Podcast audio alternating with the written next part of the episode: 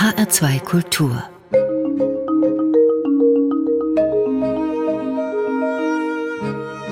Doppelkopf Heute am Tisch mit Cornelius Meister, Gastgeber ist Eckhard Rölke. In jungen Jahren schon war er ein preisgekrönter Pianist. Er hat auch Cello gespielt und das Horn geblasen. Doch dann, das war glaube ich in Hamburg, da ist er auf die Idee gekommen, Dirigent zu werden. Und diese Idee setzt er sehr erfolgreich um. Cornelius Meister, der 1980 in Hannover geboren wurde. Er ist Generalmusikdirektor an der Staatsoper in Stuttgart. Gerade hat er sein Debüt gegeben an der Met in New York. Über all das wollen wir sprechen. Herr Meister, guten Tag. Grüß Gott. Man spielt Klavier, man merkt als junger Mensch, das macht Spaß, das mache ich weiter. Man kann aber nicht einfach ein Orchester dirigieren und sagen, das macht Spaß, das liegt mir, das mache ich weiter. Wie sind Sie denn auf die Idee gekommen, Dirigent zu werden?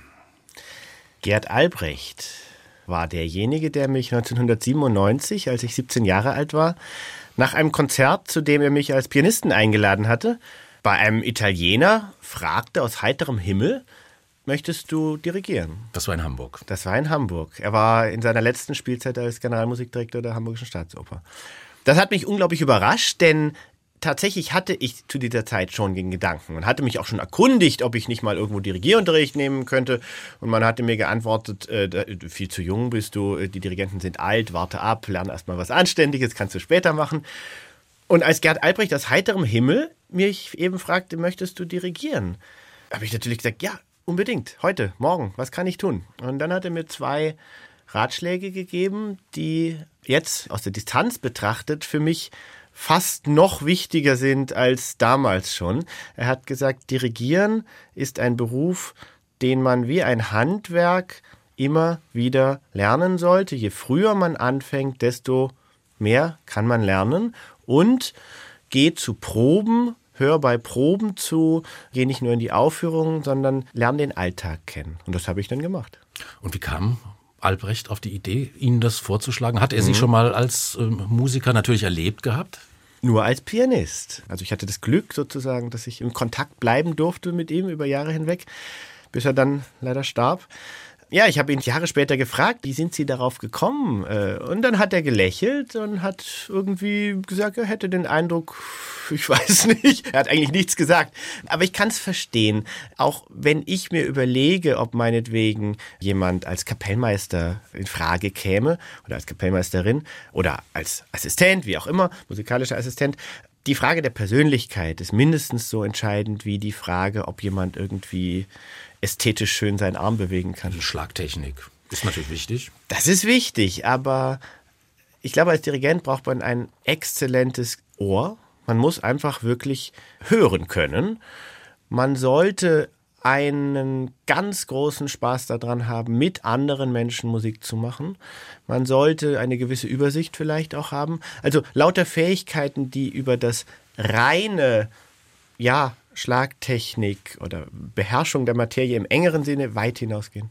Man muss auch eloquent sein, man muss erklären können, warum man was machen möchte. Naja, also wir haben ja immer den Grundsatz, zeigen geht vor reden. Das heißt, wenn wir bei einer Probe zu viel Zeit damit verplempern zu reden, kommen wir nicht zum Musik machen. Also ich glaube schon, dass die Dirigenten wirklich am ja, erfolgreichsten auch sind äh, und am schnellsten einfach zu hervorragenden Ergebnissen kommen, die durch ihre Art des Dirigierens etwas äh, hervorrufen können und es nicht lange erklären müssen. Nochmal kurz zurück zu Gerd Albrecht, Generalmusikdirektor mhm. damals in mhm. Hamburg. Er war ja auch ein ziemlich guter Pädagoge, ein ganz wichtiger Pädagoge, ja, der sehr viel ja. angestoßen hat zu ja. einer Zeit, wo das noch nicht selbstverständlich war. Und dieses Stichwort Pädagoge, da kommen wir jetzt auf einen Pädagogen, der ja für ihr Leben, glaube ich, ganz entscheidend war. Er mhm. heißt Konrad Meister. Oh ja. Ja. Und er war Klavierprofessor an der Musikhochschule in Hannover und mhm. er war Ihr Vater, Herr ja. Meister.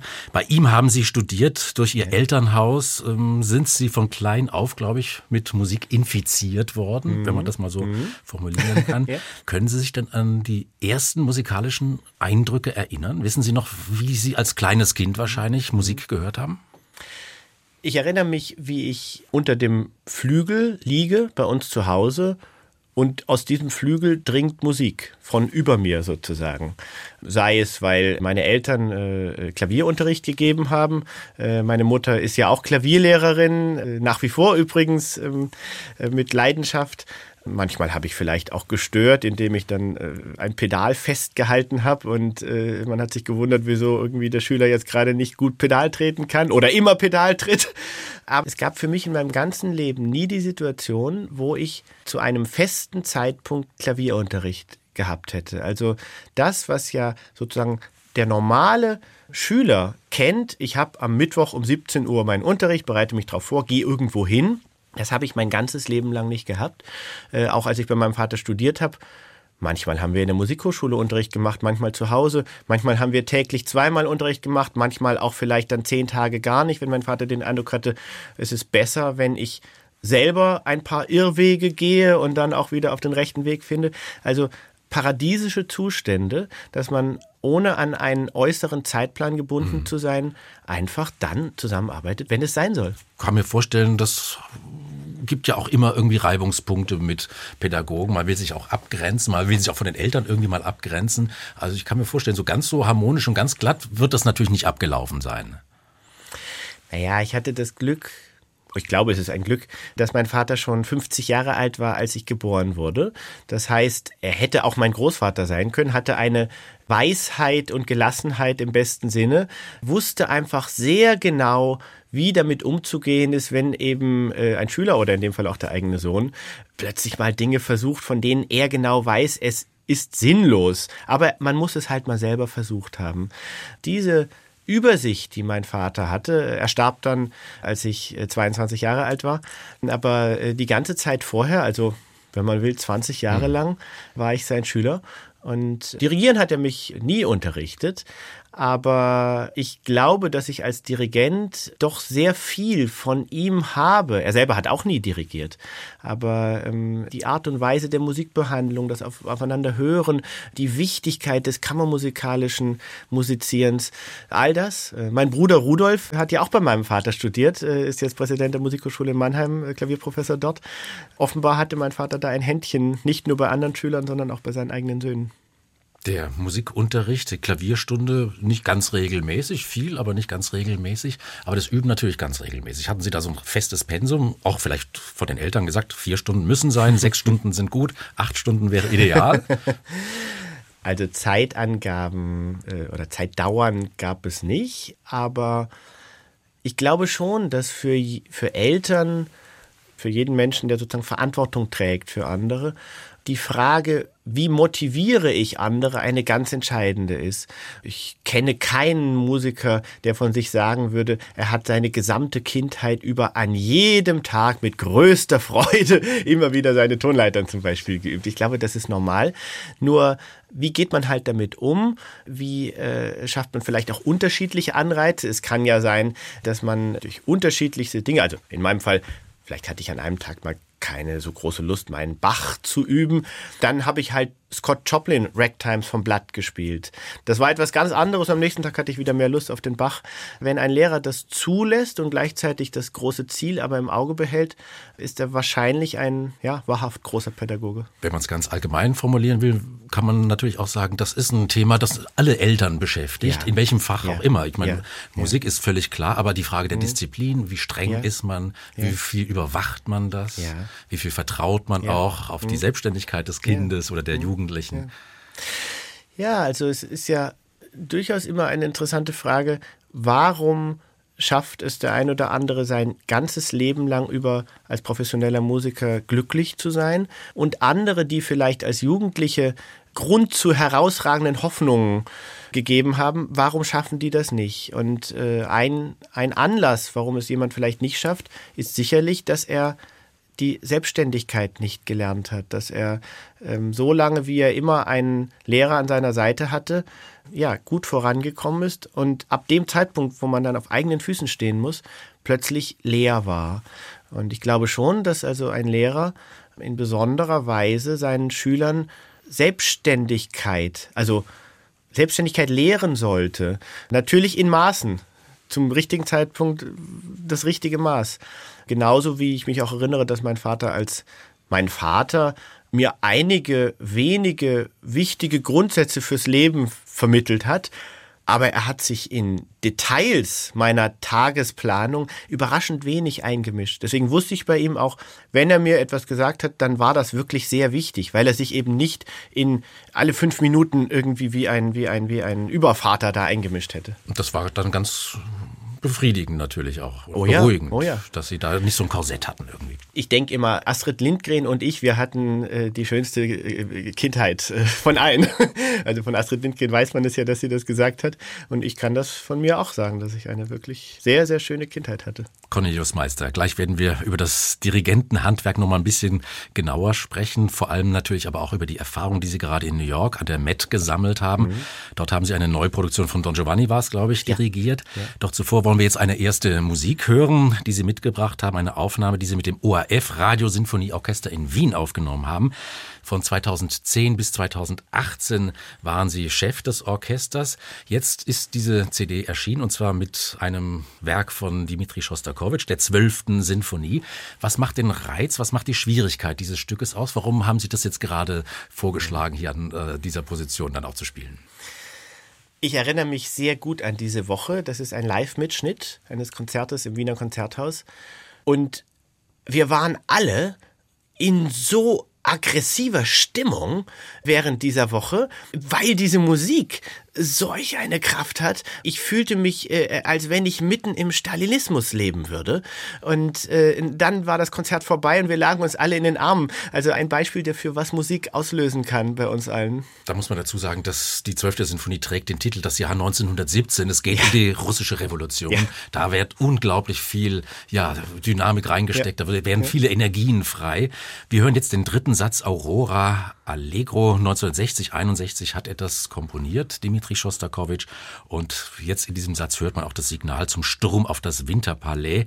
Und ja, dann geht es dann über in den letzten Satz, da blenden wir uns dann aus und dann äh, hat dann die Revolution gesiegt. Das hören wir jetzt also einen Teil, den dritten Satz aus der zwölften Sinfonie von Dimitri Schostakowitsch mit Cornelius Meister am Dirigentenpult und dem Rundfunk-Sinfonieorchester des ORF in Wien.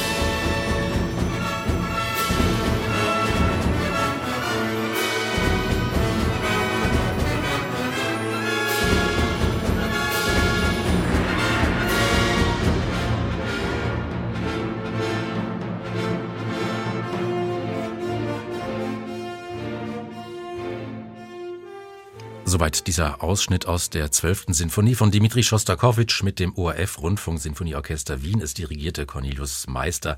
Wir haben den dritten Satz gehört, Aurora Allegro. H2 Kultur Doppelkopf heute am Tisch mit Cornelius Meister, dem Generalmusikdirektor der Staatsoper in Stuttgart. Gastgeber ist Eckhard Röhlke. Herr Meister, ich hatte es gesagt, 1980 in Hannover geboren. Sie haben schon zahlreiche feste Engagements gehabt als Dirigent an den Theatern in Erfurt und in Hannover. In Heidelberg waren Sie mit 25 Jahren der deutschlandweit jüngste Generalmusikdirektor. Zahlreiche Orchester haben Sie dirigiert. Ein paar will ich nur nennen. Hamburg zum Beispiel, in Berlin, in Tokio und in San Francisco. Gerade kommen Sie von Ihrem Debüt an der Met in New York zurück. Ein riesiges Haus, ein großer Apparat. Die Met, das ist eine Institution. Wie unterscheidet sich denn so eine Produktion von einer Produktion in Old Europe, will ich mal sagen, zum Beispiel in Stuttgart? Ein Saal, der 4000 Sitzplätze fasst, ist natürlich akustisch ganz anders als jeder andere Opernsaal. Und ja, das hat, was die Sängerbesetzung anbelangt, schon Auswirkungen. Also man muss in New York etwas schwerere Stimmen besetzen, als man das in sagen wir mal, nach unserem Verständnis schon großen Opernhäusern äh, müsste. Trotzdem versuche ich natürlich die Leichtigkeit und die Flexibilität im Klang äh, Mozart angemessen zu bewahren. Das ist eine Herausforderung, die aber dort in New York überraschend gut klingt, denn die Akustik ist ja schon beeindruckend gut. Also ich kenne keinen anderen Raum von auch nur annähernder Größe, der dann doch eine Akustik hat, dass ein, ein Piano und ein Pianissimo möglich ist. Also es wäre falsch, wenn man dort ausschließlich laut und wuchtig und behäbig musizieren würde. Darum geht es eigentlich ja immer, wie trägt etwas und wie kommt etwas an. Leise ist ja nicht gleich leise. Also äh, wir können jetzt ja ganz eindringlich, aber sehr leise sprechen äh, äh und es kommt hoffentlich an, nicht? Jetzt haben Sie, Herr Meister, über die Akustik gesprochen in der mhm. Metropolitan Opera in New York. Aber insgesamt würde mich auch mal das Atmosphärische so interessieren. Ja. Ein Riesenapparat auch hinter der Bühne, ein mhm. riesiges Haus, eine ganz mhm. große Tradition, aber doch auch sehr amerikanisch irgendwie geprägt. Haben Sie das so erlebt auch oder waren Sie da einfach doch ein bisschen zu kurz? Ja, und ich war jetzt ja auch ein, ein paar Mal dort an der Metropolitan Opera zum ersten Mal als Dirigent. Aber ähm, äh, ich habe Konzerte schon dirigiert in New York und auch in anderen amerikanischen Städten. Ja, das ist ja das Schöne, dass tatsächlich, ich spüre, wo ich bin. Ich mag es, wenn ich reise, dass ich nicht zu Hause bin. Ich esse anders, äh, man verhält sich anders. Wenn ich in Amerika meinetwegen etwas Lobendes sagen möchte zum Orchester, dann sollte ich einige positive Adjektive mehr verwenden, als ich das in Großbritannien zum Beispiel tue. Großbritannien würde äh, manches als übertrieben, als anbiedernd äh, angesehen werden, wenn ich zu sehr von amazing, great spreche. Hingegen Kollegen in Amerika, so wie ich es zumindest erlebt habe, wenn ich da mit einem gewissen Understatement äh, der Formulierung ähm, ankomme, dann würde man es dort als lauwarm empfinden. Und das ist eigentlich sehr schön, dass die Mentalitäten so verschieden sind und äh, ich das eben auch spüre und ich versuche mich darauf einzustellen als Gast. Und die Mentalitäten der Zuhörer sind auch, auch unterschiedlich. Also ein Publikum in Tokio reagiert anders als in New York wahrscheinlich. Oder ist das nicht so unmittelbar zu spüren? Ja, schon. Allerdings im Publikum sind natürlich auch immer Menschen aus ganz vielen verschiedenen Ländern. Also gerade an der Metropolitan Opera sind ja Zuhörer aus, aus der ganzen Welt. Interessanterweise an der Wiener Staatsoper oder auch an der Scala in Mailand äh, hatte ich mehr den Eindruck, dass sozusagen die Stadt, also die Wiener und ihre Oper, da geht man drei oder viermal in der Woche in die Oper als Wiener, kennt sämtliche Besetzungen auswendig. Dieses Klischee, dass der Taxifahrer in Wien einem sagen kann, was abends in der Oper gespielt wird, das stimmt ja. Ähm, äh, und es kommen noch Touristen. Herr Meister, Sie haben mal gesagt, ich bin ein großer Freund der alten Kapellmeisterschule. ja. Was meinen Sie damit? Was ist diese Kapellmeisterschule, auf die Sie sich da beziehen? Vielleicht habe ich damit gemeint, dass tatsächlich Dirigieren etwas ist, was man lernen kann, ähm, was also nicht einfach bloß ein Mysterium ist, wo man irgendwie auf ein paar Visionen wartet. Vielleicht habe ich damit auch gemeint, dass es einfach etwas ist, was man über Jahrzehnte hinweg, ja, im besten Sinne handwerklich auch lernt. Das ersetzt aber natürlich nicht die Muße und das Kreative. Man würde mich missverstehen, wenn ich meinte, das sei sozusagen etwas ganz Trockenes, was man einfach, einfach bloß lernen könnte. Nein, da muss dann noch etwas oder viel mehr dazukommen. Und Handwerk, Dirigieren, mhm. Handwerk und mhm. Handwerkszeug ist der mhm. Taktstock. Ja. Herr Meister, auch. und Sie haben einen Taktstock mitgebracht, zwei ja. Taktstücke, aber ich glaube, sie sind identisch, sie liegen hier vor Ihnen. Beschreiben Sie doch den Hörerinnen und Hörern vielleicht mal, was das für Stäbe sind. Das sind mhm. ja keine Zauberstäbe, das sind ja Werkzeuge. Ja, und interessanterweise, also das ist wahrscheinlich das billigste Musikinstrument überhaupt, wenn man das als Musikinstrument äh, ansehen Es klingt möchte. wahrscheinlich nicht wirklich. es sei denn, naja, Sie schlagen den Takt. Also, naja, äh, soweit ich weiß, gibt es drei verschiedene Materialien äh, heutzutage, aus denen Taktstücke hergestellt werden. Das ist Holz, äh, Fiberglas äh, und Carbon. Ich habe jetzt hier aus Fiberglas einen Taktstock vor mir. Aber ich kenne Kollegen, die sagen, nein, nur Holz klingt. Also ja, jeder muss da für sich was finden, was aus seiner Sicht klingt. Und dann vorne ist, ist, ist also mal aus Kork, hier, das ist jetzt aus Kork, ein Griff dran, der ganz vorne, unterschiedlich ist. Ich hätte jetzt gesagt hinten. Hinten, ja, Sie haben recht. Sie haben recht. Ach Von so, mir aus gesehen. Spitze, ja, aber, ja. Nein, Sie haben recht, natürlich. Achso, ein Kork zum, zum Greifen natürlich, ja, damit man ihn fest, festhalten kann. Weiß lackiert. Der Stab vorne, der Stab, ja, ja, genau. Ja, gut, das ist tatsächlich auch die Länge des Taktstocks. Man kann mit allem alles erreichen, auch ohne Taktstock. Oder und mit Bleistift äh, ja, Gergiev hat Zahnstocher manchmal gehabt. Äh, dann gibt es äh, Fotos von den alten Dirigenten, da ist der Taktstock irgendwie länger als der Mensch, hat man manchmal den Eindruck. Also äh, es gibt wie so ein Tambourmajor dann. Ja, ja, da, das auch. Nein, aber aber auch äh, Arthur Nikisch oder so, äh, wo also wirklich der Stab, also der ist doppelt so lang wie wie manche heutige Dirigentenstäbe. Also, es geht alles, man muss es, es muss halt zu einem passen, aber es ist schon auch richtig, äh, übrigens auch in New York hat man mir das erzählt, wenn die Dimensionen so wahnsinnig groß sind und also meinetwegen vielleicht ein Chor, der 20, 30 Meter wegsteht, dirigiert werden will, dann ist möglicherweise ein längerer Taktstock angenehmer, äh, damit man gesehen wird und auch ein weiß lackierter ist angenehmer. Weil sie einen schwarzen Frack anhaben, genau, damit man das einfach genau, besser sieht. Ja, ja. Aber gut, wenn es auseinandergeht, äh, glaube ich, dann, also, dann liegt es nicht immer nur an der Länge des Taktstocks. Aber es geht natürlich auch ganz ohne Taktstock. Pierre ja. Boulez zum Beispiel oh, ja. hat in Bayreuth ja. Ja. Jahrhundertring dirigiert, ohne Taktstock. Und Sie haben Pierre Boulez auch in Bayreuth erlebt. Was haben Sie denn von ihm gelernt? Nicht das Dirigieren ohne Taktstock, aber wahrscheinlich andere Sachen ganz intensiv. Manchmal dirigiere ich auch ohne Taktstock, also Chormusik zum Beispiel. 2004 war das, als ich musikalischer Assistent der Neuproduktion Parsifal in Bayreuth war bei den Festspielen. Pierre Boulez äh, hatte die musikalische Leitung, Christoph Schlingensief hat die Inszenierung verantwortet. Legendär. Ja, und das war Oh, ich bin so dankbar, dass ich da dabei war und auch, auch Dinge mitbekommen habe, die man eben nur bei den Proben mitbekommen hat. Ja, das war eine, eine heiße Phase dort und äh, ich bin wirklich sehr dankbar. Und Pierre Boulez, ja, was habe ich von ihm gelernt? Er war damals, ich glaube, pff, ungefähr 80 Jahre alt schon. Ja, ich denke etwa. Und er war wie ein Fels in diesen ganzen Wogen, äh, auch emotionalen Wogen.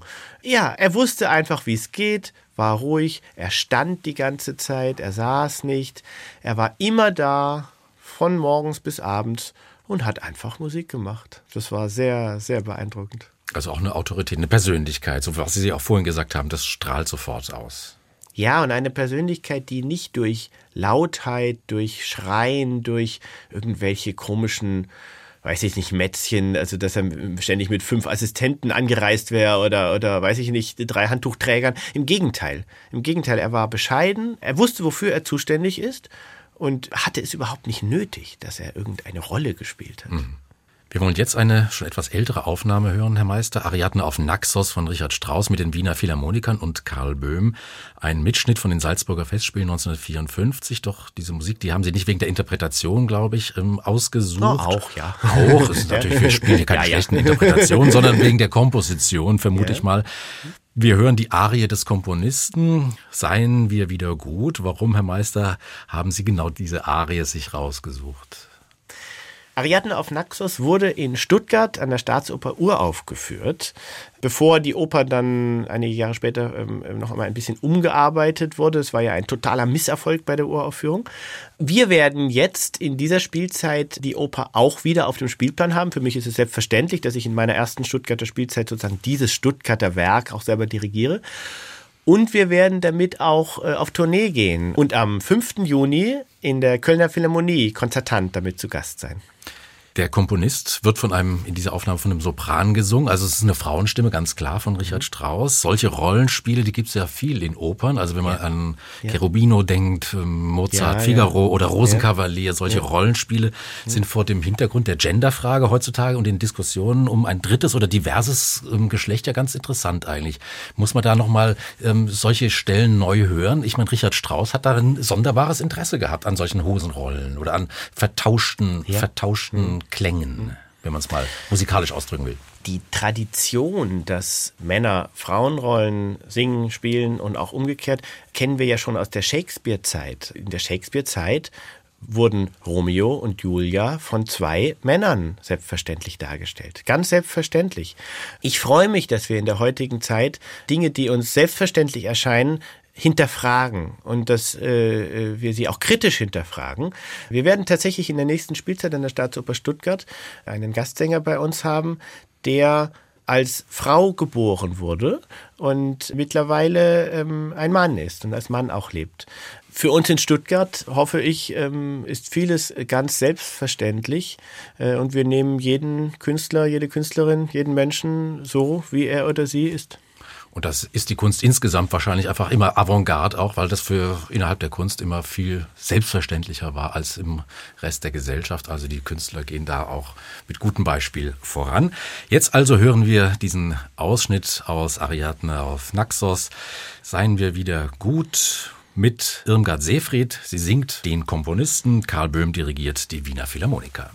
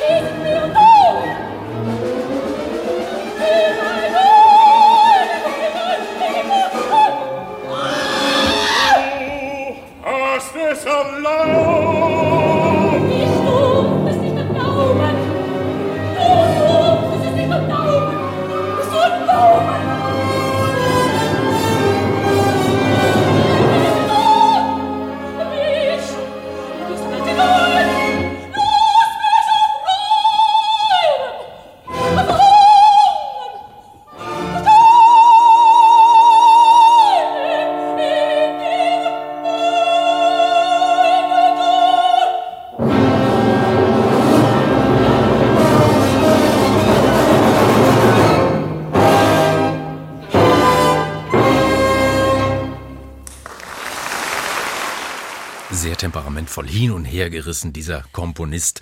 Virtuos gesungen, sehr energisch gesungen von Irmgard Seefried. Karl Böhm dirigierte die Wiener Philharmoniker. H2 Kultur Doppelkopf heute am Tisch mit dem Dirigenten, dem Stuttgarter Generalmusikdirektor Cornelius Meister. Gastgeber ist Eckhard Rölke. Herr Meister, lassen Sie uns über Ihr Repertoire sprechen. Wir sind hier in einem Studio des SWR in Stuttgart. Gestern haben Sie hier in Stuttgart die Premiere Der Prinz von Homburg von Hans-Werner Henze dirigiert.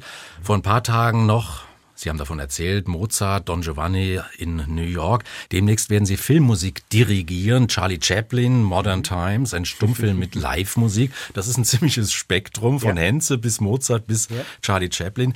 Wie genau können Sie denn so Ihr Repertoire planen, dass Sie dirigieren oder wie viel Zufälle gibt es dann doch auch? Mittlerweile gibt es eigentlich keine Zufälle mehr. Äh, natürlich, äh, in früheren Jahren konnte ich mir das häufig nicht aussuchen, äh, was ich dirigiere. Allerdings habe ich wohl nie etwas dirigiert, was mich nicht angesprochen hätte. Gibt's das? Naja, es gibt schon Musik, wo ich den Eindruck habe, ich verstehe sie noch nicht oder ich bin vielleicht auch der Falsche dafür. Nein, was ich beispielsweise bisher nicht dirigiert habe, ist eine Barockoper. Ich habe Barockmusik sehr gerne aufgeführt, aber ich habe bisher keine Barockoper dirigiert und habe auch in den nächsten Jahren nicht vor, äh, das in Stuttgart zu dirigieren, wenngleich ich mich sehr dafür einsetze, dass die Barockoperntradition in Stuttgart fortgesetzt wird. Also ich freue mich und ich bin dabei, was übrigens auch aus meiner Sicht äh, äh, ganz wichtig ist für einen Generalmusikdirektor, dass ich mich für die Produktionen, die ich nicht selber dirigiere, doppelt und dreifach so stark einsetze, äh, wie wenn ich selber am Pult stehe. In den vergangenen Wochen, Herr Meister, wurde viel über die Macht der Dirigenten auch diskutiert. Ja. Es gibt Maestri, die sind sehr streng Autokraten, ja. die auch einzelne Orchestermusiker ziemlich rannehmen, um es mhm. mal vorsichtig auszudrücken. Wie sehen Sie, wie interpretieren Sie denn Ihre Stellung? Sind Sie ja mhm. eher der Kumpeltyp, der auf Augenhöhe, was immer so behauptet wird, auf Augenhöhe mit den Instrumentalisten interagiert oder sind Sie doch auch der Chef, der sagt, ja, ich sag, wo es lang geht? Das ist ein weites Thema und es ist sehr spannend, dass mittlerweile in der gesamten Gesellschaft diskutiert wird, auch bei denjenigen, die sonst vielleicht mit klassischer Musik gar nicht so viel zu tun haben. Wir dürfen nicht vergessen, wenn wir eine Aufführung gestalten, dann fällen wir alle in jeder Millisekunde Entscheidungen, die Auswirkungen haben in Echtzeit. Also das, was die Demokratie doch auszeichnet, dass man so lange miteinander spricht, bis man entweder einen Konsens gefunden hat oder doch zumindest eine Mehrheitsentscheidung. Also all, Ein alles. Kompromiss. Ja, genau, nicht? Und, und, und das, was wir alle begrüßen und wo wir vielleicht die Hoffnung haben, dass wir nach und nach Länder auf der Welt, die noch nicht demokratisch äh, regiert sind oder verfasst sind, dass wir sie dazu bringen können oder Überzeugungsarbeit leisten können, dass das die aus unserer Sicht zukunftsfähigste äh, Staatsform ist, das stößt immer dann an Grenzen, wenn wie eben bei einer musikalischen Aufführung keine Zeit ist wir müssen in Echtzeit vorankommen. Und auch keinen Platz für Kompromiss, um den Begriff nochmal aufzugreifen. Ich meine, Kompromiss in der Kunst ist ähm, nicht erstrebenswert. Naja, Kompromiss den Ausdruck tatsächlich würde ich da vielleicht auch nicht verwenden, aber natürlich ist es in jeder Sekunde so, dass alle Mitwirkenden, wirklich alle auf dem Podium äh, sitzenden, gemeinsam mitwirken und Angebote machen. Und das Geheimnis von guten Aufführungen aus meiner Sicht besteht darin, dass alle offen sind, Angebote der anderen wahrzunehmen. Überhaupt generell äh, habe ich den Eindruck in einer Gesellschaft, das, was zu Frust führt, ist, wenn jemand ein Angebot macht, etwas sozusagen in die Gesellschaft ruft und den Eindruck hat, die anderen nehmen es gar nicht wahr. Man kann ja anderer Meinung sein, aber man nimmt es nicht wahr. Mein Ruf verhallt im Wald. So, und das ist etwas, was wir äh, vermeiden wollen äh, bei Aufführungen, wenn meinetwegen ein Soloflötist in der Aufführung etwas ganz anders spielt, als er jemals zuvor in den Proben das gespielt hat, dann kann er erwarten, dass wir alle anderen das mitbekommen.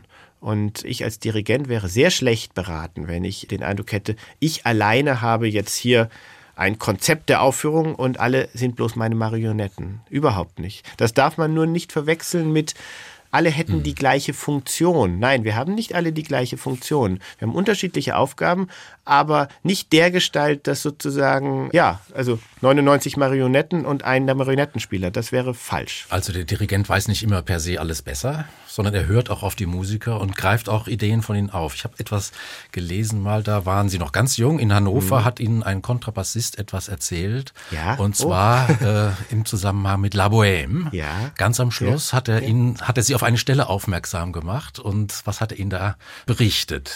Ich bin ja mehrere Jahre lang als Hospitant in, der Staatsoper Hannover ähm, im Orchestergraben gesessen. Äh, Gerd Albrechts Rat folgend, hör bei Proben zu. Aber ich habe bei Aufführungen natürlich genauso zugehört. Und ganz zum Schluss äh, bei La Bohème, wenn alle, äh, übrigens auch alle Mitwirkenden, tief ergriffen sind, also es ist ja nicht nur so, dass das Publikum weint, sondern wir, wir sind ja genauso ergriffen, gibt es ein ein wichtiges Kontrabass-Pizzicato der gesamten Gruppe. Und da kam ein Kontrabassist zu mir, zu mir, Hospitanten, und sagt, wenn du irgendwann mal La Bohème dirigieren darfst vielleicht, vergiss uns Kontrabässe nicht. Wir können das schon zusammen spielen, denn wir wissen ja auch, wann ungefähr, aber kein Dirigent gibt uns das Gefühl, jetzt, weil alle immer so baden und, und in, in, in Melancholie da versinken oder in, in worin auch immer. Das habe ich mir gemerkt und seither seitdem ich habe ich es oft dirigiert in London und in vielen Städten. Und die Kontrabassisten lieben Sie deswegen. Das weiß ich nicht. Sie haben, ich, ich weiß es nicht. Und, und diesen Kontrabassisten habe ich daraufhin nie wieder angesprochen. Und mit ihm habe ich auch leider äh, bisher nicht La Bohème aufführen können. Also in Hannover habe ich seither nicht an der Oper dirigiert. Nochmal zurück zu einer Frage, die Sie vor zehn Jahren mal beantwortet haben, Herr Meister. Ich mhm. habe ein bisschen ins Archiv gegriffen. Wissen Sie noch, was Sie vor zehn Jahren geantwortet haben auf die Frage nach der schönsten Musik? Hm, nein.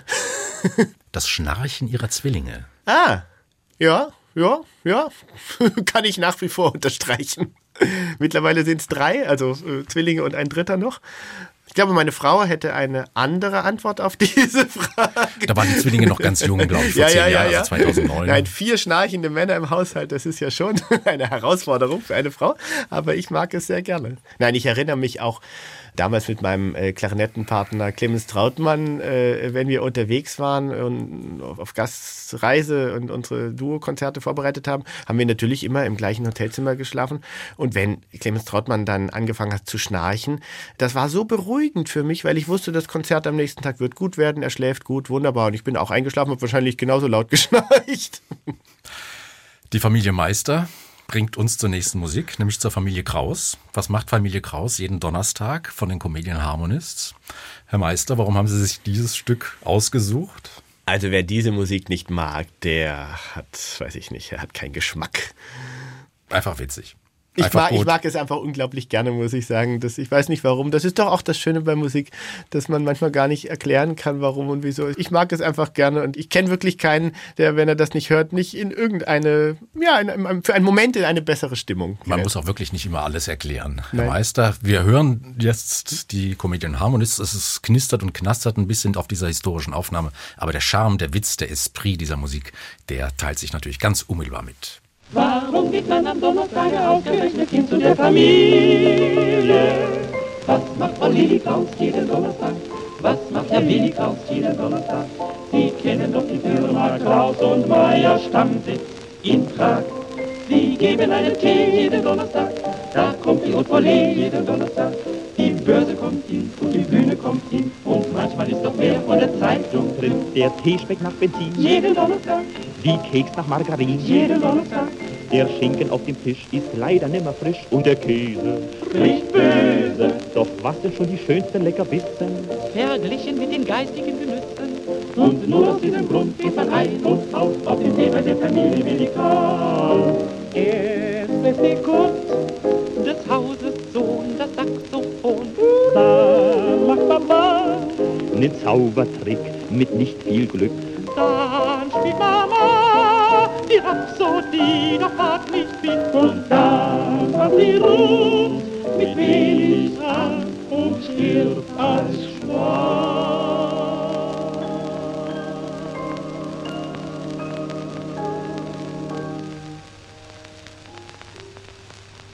Ach Gott, die Gesangsquartett. Falsch klingt der Ton, heiser der Bass. Macht das so geht's von fünf bis acht. weil es ein feines Haus ist und schräg erfüllt, fragen sich die Leute, wann es aus ist. Was macht man Willi Kraus jeden Donnerstag? Was macht der Willi Kraus jeden Donnerstag? Sie kennen doch die Firma Kraus und Meier Stammsitz in Prag. Sie geben einen Tee jeden Donnerstag, da kommt die Operlee jeden Donnerstag. Die Börse kommt hin und die Bühne kommt hin und manchmal ist auch wer von der Zeitung drin. Der Tee schmeckt nach Benzin jeden Donnerstag, die Keks nach Margarin jeden Donnerstag. Der Schinken auf dem Tisch ist leider nimmer frisch und der Käse Richten, oh, Doch was sind schon die schönsten Leckerbissen, verglichen mit den geistigen Genüssen. Und nur aus diesem Grund geht man ein und aus. Auf dem Thema der Familie bin ich raus. bau, bau, bau, bau.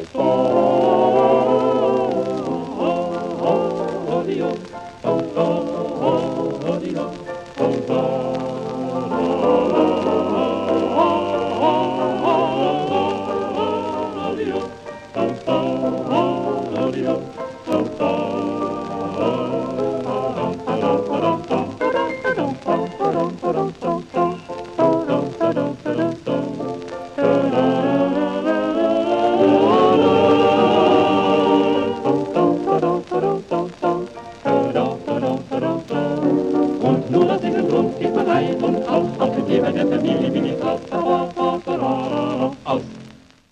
Diese Familie Kraus ist wirklich berühmt geworden durch die Comedian Harmonists. H2 Kultur Doppelkopf heute am Tisch mit dem Generalmusikdirektor der Staatsoper in Stuttgart, Cornelius Meister. Gastgeber ist Eckhard Röhlke. Herr Meister, was sagt denn der Pianist Meister zum Dirigenten Meister? Sagt er manchmal auch, jetzt bin ich mal wieder dran? Ja, der sagt er sehr oft und manchmal wird er erhört und manchmal leider auch nicht, weil einfach zu viel anderes zu tun ist. Beides geht ja auch zugleich. Man kann dirigieren und spielen. Ich habe Sie mal erlebt als Generalmusikdirektor in Heidelberg in der Stadthalle. Dort haben Sie das Klavierkonzert von Edward Grieg als Solist und zugleich als Dirigent interpretiert. Was war das für eine Erfahrung, diese Art von Personalunion? Also manchmal macht man das ja sozusagen bei Musik, die man normalerweise sowieso nicht dirigieren müsste, nicht? Bei frühklassischer Musik oder, oder, oder dergleichen. Bei Edward Grieg wiederum fand ich es so schön, dass wir eine romantische Musik, also Musik aus der romantischen Epoche, tatsächlich so innig verschmelzen, dass ähm, äh, ein zusätzlicher Dirigent gar nicht nötig wäre, sondern dass wir wie eine große Kammermusik aufeinander hören. Und wir haben das dann sogar noch ein bisschen gesteigert, indem wir äh, Franz Liszt's S-Dur-Klavierkonzert in der darauffolgenden Spielzeit auf die Weise aufgeführt haben. Und später dann auch Mendelssohn, das Gimmold-Konzert, äh, aber auch die Rhapsody in Blue. Und übrigens äh, später dann auch in Wien war das schon äh, von Arvo Pärt, das Credo, ein Werk für äh, Soloklavier, sehr großes Orchester und großen Chor. Auch ohne Dirigent. Also Personalunion, das ist was, was Sie dann auch reizt, Pianist und Dirigent zu sein. Das macht ja Daniel Barenboim zum Beispiel auch. Ist der so ein Vorbild für Sie vielleicht auch? In seiner Vielseitigkeit? Oh, ich habe äh, ganz viele Vorbilder, äh, mag das auch sehr gern, Vorbilder zu haben.